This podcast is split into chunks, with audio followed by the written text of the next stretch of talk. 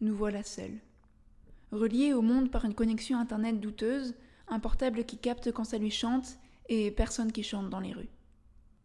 On s'imprègne du silence et on repense à ces mots d'Hugo. L'enfer est tout entier contenu dans ce mot solitude. Mais je ne suis pas vraiment seule. Je suis accompagnée d'une facétieuse machine nommée Gudule. Voyons voir ce qu'elle pense de la question. Ah, bonne idée. Tiens, si l'on explorait le thème de la solitude avec des personnes qui l'ont vécu comme nous, des philosophes, des chercheurs ou des écrivains, on se rendrait peut-être compte que la solitude, pour eux, est loin d'être un enfer. Tu nous aides, Gudule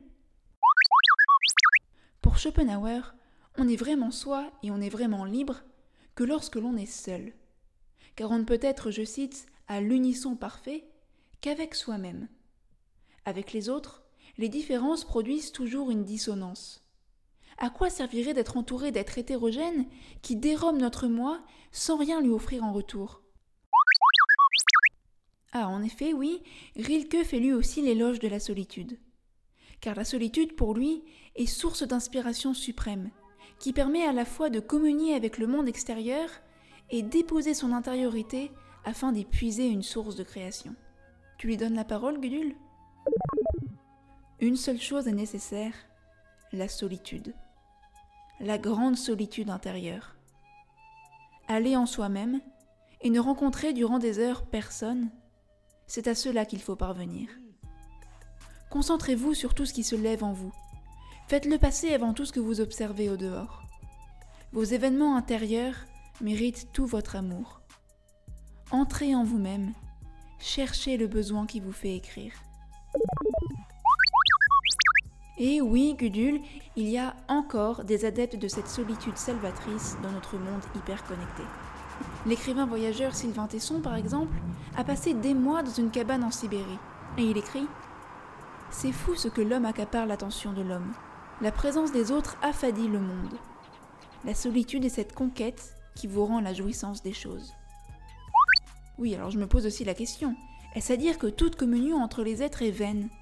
Qu'il nous faille nous couper égoïstement du monde Et qu'être seul, ce soit forcément être isolé Eh bien, non. Et d'ailleurs, Anna Arendt établit une distinction entre l'isolement, l'isolement et la solitude.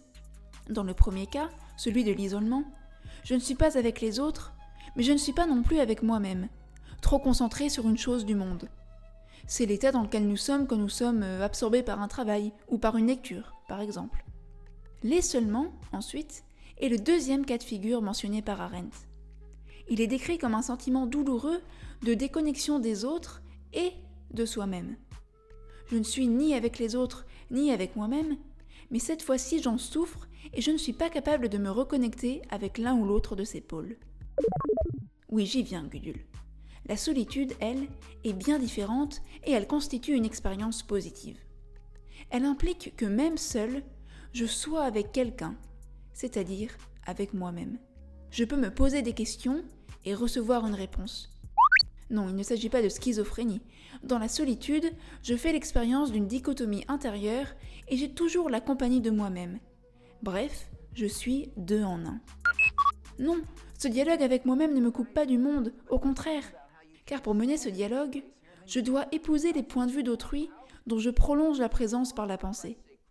Et c'est en cela que le dialogue intérieur propre à la solitude devient condition de possibilité du dialogue avec les autres.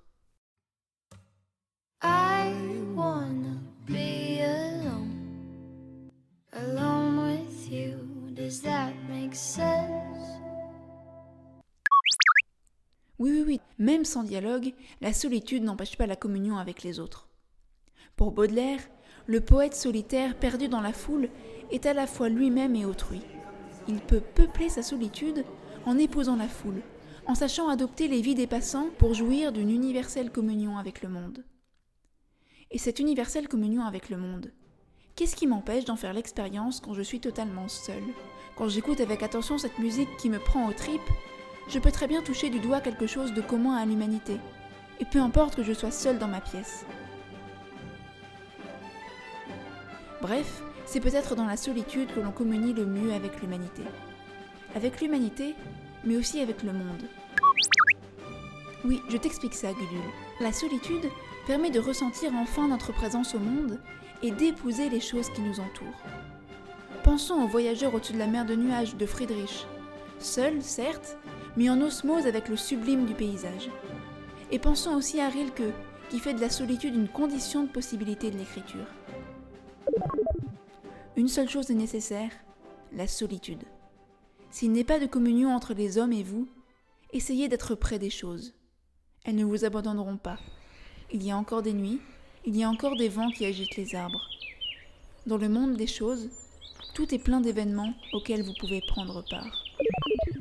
Alors, nous aussi, prenons part aux événements du monde et des choses. Fécondons cette solitude pour qu'elle se mue en communion avec autrui et le monde. Matière première, faire résonner le quotidien.